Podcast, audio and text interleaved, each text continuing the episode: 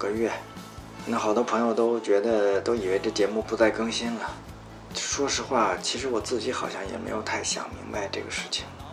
但是确实隔一段时间就有朋友会问啊，什么时候更新呀？啊，还有上一次在在精灵谷吧，有一个刚认识的一哥们儿直接就问我，那你为什么不做这节目了？嗯，我们今天反正也也没有什么，今天这期节目也不是不算正式的，咱们就是小聂一个人随便聊聊，也是为了后面的继续更新做一点心理上和情绪上的准备吧。我们分分三个内容吧，一部分就是讲讲这个更新的一些想法，第二部分呢讲讲修鞋啊，就是简单讲几条注意注意的吧，经常碰到的问题。那第三部分大家都知道，九月五号，这个就是本周六的晚上，啊，我们河川孙斌还有神兽 Rocker 三人组啊，刚刚从四川回来没多久啊，圈里的大事啊，布达拉北壁加油线路终于拿下七年之痒啊，那有一个分享会，我我这边小聂很荣幸啊，是现场的主持人，那所以。也借这期节目稍微预热一下，是吧？聊一聊这个，刚好因为之前那始祖鸟在上海搞了一个直播，呃，当时我也过去了，跟大家讲讲这直播里面一点有意思的事情吧，啊，算是对我们周六分享会的一个预热，好吧？首先是这个做节目这个事情，其实就是刚才说了，我自己有一点迷惑，一方面吧，就是。你看，我们正式节目做了有六十期了。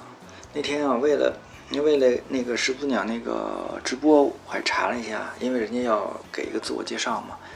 我看了一下荔枝、呃喜马拉雅，还有还有其他几个平台，当然主要是前面这两个播放量，嗯，已经七万多了。啊，你看都已经这么久没更新了，所以其实还是很感谢。陆续的有朋友会会听啊，但是我不知道能听，就是可能点一下它是不是也算播放量了？有这种情况。那对于我自己来说，六十期这个积累下来呢，其实很多东西，我，我自己觉得已经不是很满意了。也就是说，希望能有能够提升一些节目的质量吧。再继续维持这个水平，对我自己来说，可能就本身缺乏新鲜感。大家都知道，这个目前这节目还是。在业余时间，就是凭着爱好去做一做嘛。那那如果我自己觉得不够新鲜的话，不够有有有趣的话，那可能动力上确实缺失一点。所以这也是为什么，其实你说要没时间，那也也不可能。你说疫情这么长时间，很长时间都是闲着的嘛，嗯。但是具体对于怎么做能更有趣这件事情，啊，一直没有想清楚、想明白。所以这也是。一个重要的原因，啊，还有一部分原因其实是就是我可能逐渐意识到有不少，我觉得呃可能感兴趣有意思的这个人想做嘉宾，其实他并不是很愿意。那可能我们之我之前采访过的嘉宾，有时候当然我都是后来才意识到，其实人家并不愿意来聊这个事情。但是呢，很多时候是出于面子，就对。呃，这个这个小聂可能在圈里时间也还是相对比较长的吧。嗯，有些人肯定是，我当时没有意识到啊。当时比方说我去邀请人家人说，哎，有点事儿，当时我没觉得是个借口，就是那那我说你今天有事儿，那咱们改明天，等于就我给人家就就就这么定了啊，是吧？那最后当然是虽然是采访下来，但是后来我就醒过闷儿来了。其实这个不管出于各种各样的原因吧，人家不愿意分享是人家的事情，是吧？所以那这种事情，那碰到几次以后，那我对我自己也是一个呃阻力吧。因为因为首先我本身不是一个特别能搜索的人啊，其实熟的朋友都知道，嗯，应该说几乎就比较安静吧。啊，做这个节目。某一方面对我自己也是一种鼓励吧，就是鼓励我更多的跟不认识的人去一块儿去交流分享啊。我们下一期啊六十一期的正式节目什么时候出？我现在也没想好啊。当然，那个周六的分享会，想办法录个音。如果声音质量好的话，我们会做一期专门的 Big World 专题，结合这个分享会啊，因为这是一个非常难得的机会，然后把它记录下来，我觉得非常有意义。那我们第二部分说说这个，说一点修鞋的事儿啊，因为前一段有朋友跟我讲啊，有人跟他打听，哎，说那个。做 Climbing Note 的这个小聂跟修鞋的小聂是不是一个人啊？那这边正式官宣啊，没错，就是一个人。这圆圆圈儿本来姓聂的也不多，只不过可能有些人困惑，是因为我有两个微信号，一个是专门修鞋的那个用的，还有一个是我原来就一直个人用的，包括我们 Climbing Note 呃公号上发文章下面留的也是那个我个人的号，但是修鞋的是另一个号，所以可能有些人觉得奇怪，但是也。没什么吧，因为你工作号跟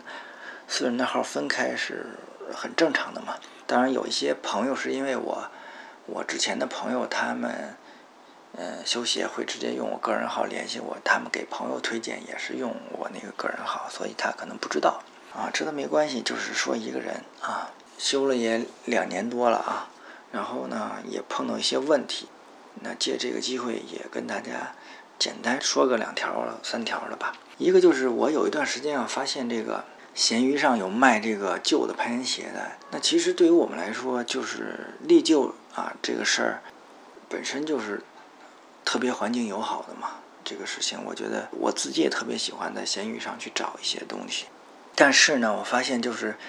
卖鞋的人有的不太讲究啊，就是不知道他是真的是无知还是故意想去骗人这件事情。就是说。你一双鞋，如果你把鞋尖都给磨掉了，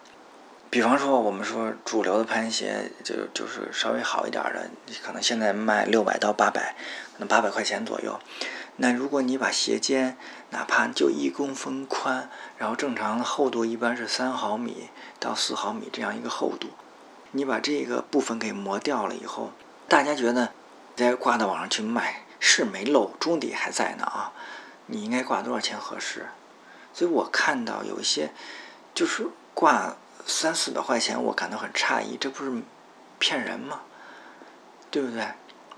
啊，你可能觉得说这一点破了，那个这一点磨掉了，那整个鞋都是好的，所以这么出价。我说那那你这个，你这不，你要是把别地儿磨破了，你那是穿攀岩鞋吗？谁穿攀岩鞋不是磨磨坏那一点儿啊？对不对？那那一点没了，它支撑就没了呀。你这个你可不就是骗新手吗？我觉得这太不讲究了啊！哪怕您您要是那个觉得想那个出手，你应该把它修了，就或者你跟人，或者说实话，您八百块钱，您买双新鞋，如果你把鞋尖处那一点给磨平了啊，那我建议您就卖八十得了，最多您卖一百六啊，也就是一折或者两折撑死的价格你再卖。你再高，你这个事情，我觉得你就是坑人啊，就坑那个刚入坑的小白什么的，这这是我觉得特别不正常的一个现象。第二点就是，我个人一直对这个穿小鞋这个事情特别想说几句。我觉得别这样啊，就是你在岩馆里报时，你穿一个小点的鞋没问题，因为你爬一条报时线几步下来你就脱了。但是你爬线路，尤其是野外自然岩壁的线路，你为什么要搞一个那么小的鞋？这根本就不科学呀！咱不说它容易坏这个问题，就是野外有野外的鞋，它那个不适合长时间穿着的东西，你就不应该这么弄。那我自己个人建议啊，就是如果你是在白河北方花岗岩地区，你想尝试攀岩野外线路的话，你得有一双不是那种弓的啊，是那种平底儿的鞋。因为你 slab 面是所有的你去面对花岗岩线路都会碰到的一种情况，那你去踩 slab 面上的话，你就是靠前脚掌前端的那一部分把它给压平了踩上去，靠摩擦接触面积来，它绝不绝对不是说让你把脚尖儿立起来去踩的，那样你踩不好，所以你不应该只有一双攀岩鞋啊，各根据各各种不同用途。好，那第三块还有一部分就是，我们因为经常收鞋嘛，发现一个比较不太好的现象，就是有些人对鞋的这个保管的问题有很大的问题，就是密封袋儿我上一次收了一双鞋，有一个姑娘寄过来的啊，拿过来一看，我都哭笑不得。她买了一个宜家的双层密封袋儿，就是有两道那个密封条的密封袋儿，把那鞋封的好好的，给我寄过来了。我后来我就直接跟她说，别这么弄了啊！你是怕鞋有味儿，但是什么东西一捂，它味儿不就更大吗？正常的话，你就是要一定尽量让它通风。你说，就是你从严管到家那段路，你可能是没办法，你不想让它在包里面有味儿啊什么的，你给它稍微弄个密封的。但是拿回家以后你得拿出来，这里面有很多问题。就是说，如果你脚特别爱出汗，我们说夏天，然后你再把它一捂的话，里面肯定就是滋生微生物啊，这就是味道最大的来源。还有一部分就是，如果你捂的时间太长了，水汽就是密封特别好，水汽完全散不出来的话，等于你的那个内衬，你说有些说没有内衬，那你总有那层皮革吧？就是你接触你脚的那部分，就是它长期水汽在里面的话，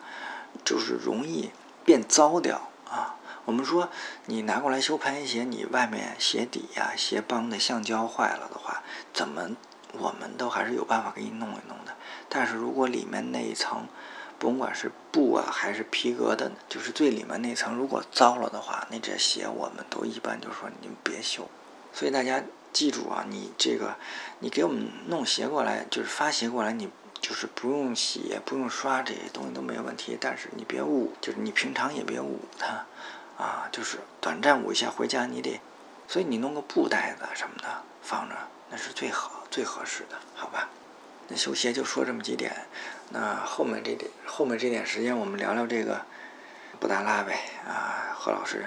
何师孙斌、孙师，然后 Rock 神兽，这次啊七年之痒终于拿下了。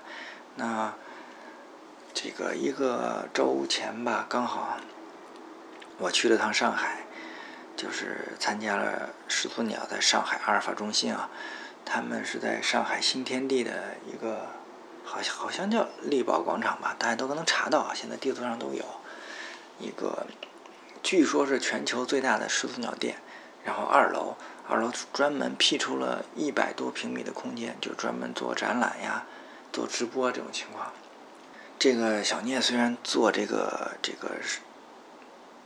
主播，但是是是这个声音的啊，就是从来没去过这个视频。这个你去看阵势还是。真是吓我一跳，啊，就是各种设备啊，机位就有两个，这种情况我们后面再慢慢说。就说这个缘起吧，缘起其实，在何老师他们动身去四川之前，我就听说要做这个视频节目，呃，就是直播的这个节目，但是由于沟里的信号也都不太确认，可能就是他们推荐想让我去，但是一直没有定下来，直到正式他们准备要。开始爬的时候，跟始祖鸟那边在确定啊，这个直播肯定是要搞了。然后呢，大约什么时间搞？啊，因为实际上看现场嘉宾，啊，除了主持人是他们专门请了请来的一个特别很有经验的一个网红主播之外呢，嘉宾是我，还有一个是包子包一飞，啊，还有他们鸟的这个市场部的啊，这个托比，因为。包子跟他们之间就是有很长时间的合作，而且包一飞呃早年在珠海当过好几年的老师，就等于活动能力啊、语言能力肯定都是比我这边强很多。刚开始人家是就是肯定是找比较熟悉的这个合作伙伴嘛，就是啊定的是包子。一五年在四川的时候我们就见过，呃就是也算认识，所以我知之前我就知道这个事儿，所以我觉得。我也没在意，就是那个，嗨，这东西谁聊不是聊嘛，对吧？那后来呢，肯定还是要感谢这个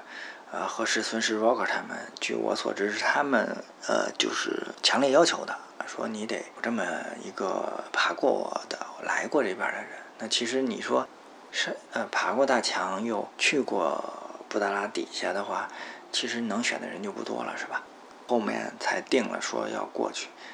可能跟我说完以后也就一个周之内吧。我说赶紧准备准备材料，然后我就过去了。见见世面挺好啊，是吧？那个直播团队挺大，大家看我们镜头前是四个人，那实际后面有专门写脚本的，有现场专门摄像的，对吧？导播的什么的，反正得有得有个多将近十个人，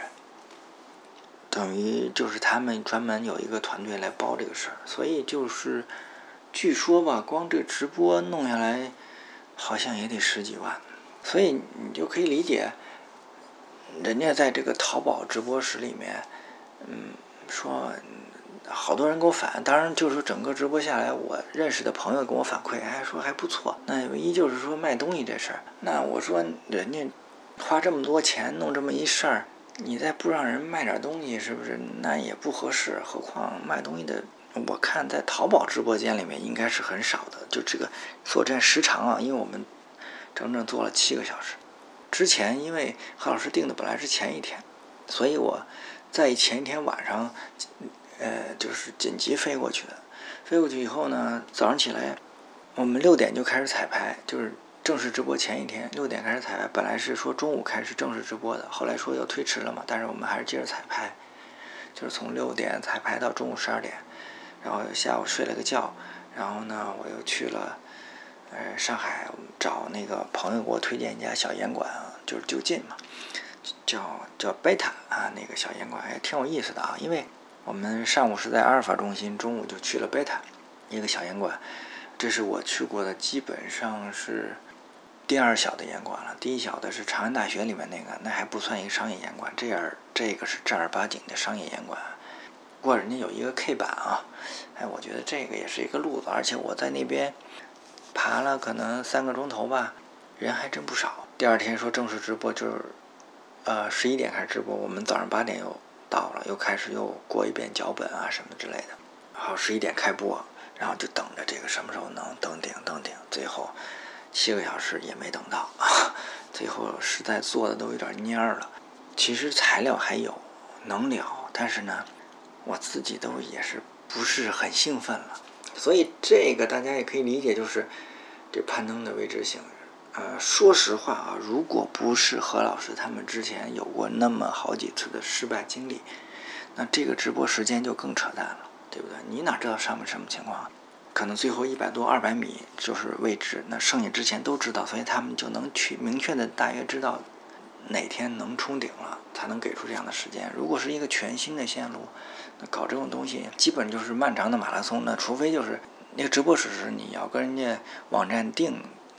那个直播时间的嘛？那你直播时间到了，你你难道一直定着二十四小时啊什么的？当然我不懂啊，因为你看他们这次直播平台是淘宝是主的吧，然后还有抖音，还有一直播三个平台一块儿，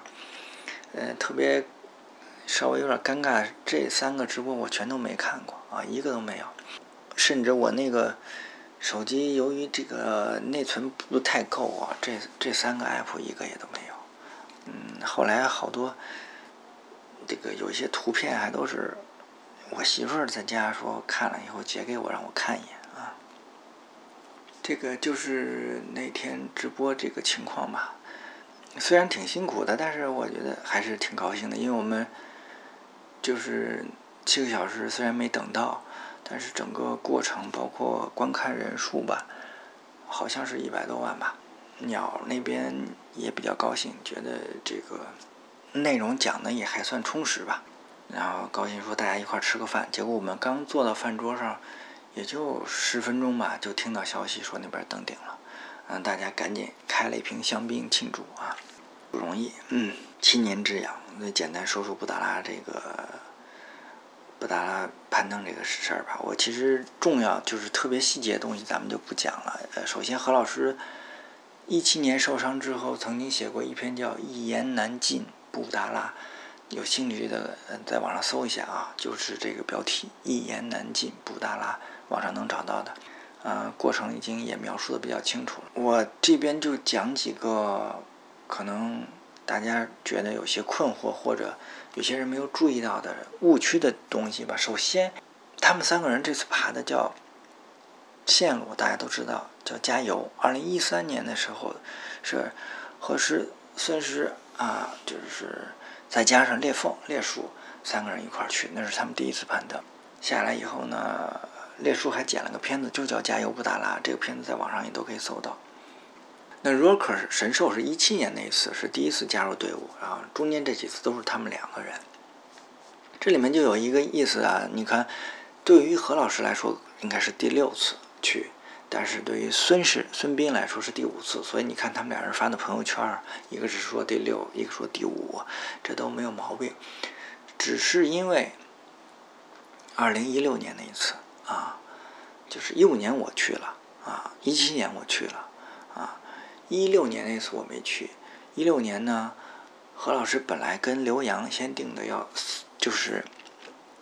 走天际线，就是大家看那个那张特别漂亮的照片，就是左边是女王峰，中间是野人峰，野人峰又叫索尔登普吧，然后右边是布达拉，就要走走 Skyline。走这个，但是在女王峰就受挫啊，下撤了，呃，落石非常严重。这个由于受到的这个这个心理的影响比较大，就直接给那个孙斌打电话了，说呢，这次布达拉北壁这个这一次，本来原计划是走完这个 Skyline 的话，天际线的话，然后再跟孙斌一块儿再去重复，接着重复加油这条线路，结果在女王峰受挫。受受惊之后呢，可能觉得状态不太好，就跟啊孙斌说了，所以孙斌应该就是连沟都没进。那何老师呢，也只是呃在女王峰晃悠了一下，等于呃一六年并没有实际的去爬过加油线路。第二个问题就是特别强调，因为我们之前在直播之前对脚本的时候，他们脚本里都写了什么登顶布达拉什么的，我。跟他们说全都要改掉啊！这就是，就是，首先他们重复的是山野景太史先生的独自一个人开辟的布达拉北壁加油线路，这是一条大强线路，或者叫 Big Wall，或者叫大岩壁线路啊。这个大岩壁这个名字在国内就是用的非常的尴尬，我都，呃，我自己经常都非常的困惑，为什么把岩管里那个难度线路也叫大岩壁了？然后呢？或者是，呃，随便爬了一个多段也叫大岩壁了。这个就是你让新学的新入门的这个朋友们怎么来分别这个事情啊？所以这个中文译名啊，实在是太乱，还是应该严谨一点啊。那，呃，除非我们就不叫它大岩壁，叫大墙，还是叫就英文 Big Wall 了，是不是？那这一条是标准的一个 Big Wall 线路。那 Big Wall 线路跟登山有什么区别呢？那一个最重要区别就 big wall 线路不一定要登顶啊，对不对？通常来说啊，通常来说，传统上我们讲，还是以优胜美地为例。酋长岩大家都看到，酋长岩，酋长岩上面已经有大约，可能得有，怎么也得有一百多条线路了啊。从第一条就是最有名的鼻子，第二条塞勒斯沃塞勒斯墙，就是我们我跟 Griff，呃，是去年的去年爬的那个。那这些线路都有一个特点，就是它到的叫 Rim R I M 那个边儿，实际上就是或者边沿这个概念，等于说你是垂直的线路基本结束了，就就到了那个沿儿上。酋长岩更明显，它上面比较平，你等于上去以后，你就可以沿着缓坡一直走走，可能走到它某一个地方就是它最高点了。但实际上并不需要，就是你翻上这个沿儿，站上这个台儿了，一般来说就是。坡度变缓了以后，那你这个线路就结束了。那对于北壁的加油线路也是一样，它并不是要登这个山的顶啊。所以很多人说你登顶布达拉这就是错的。那布达拉的这个顶的海拔跟这个加油线路的海拔还差了得有一百米呢。那这一百米这个距离是多远？实际走要距离到多远？那我就不清楚了啊。啊，所以这个非常重要。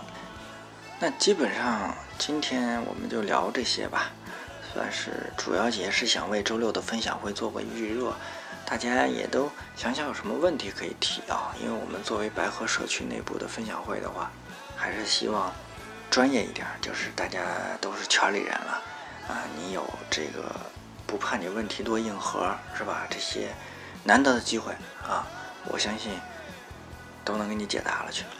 要每次都问在岩壁上怎么上厕所这事儿，我觉得也怪没意思，是吧？那好了，我们这个周六啊，欢迎大家到现场啊，我们线下接着聊。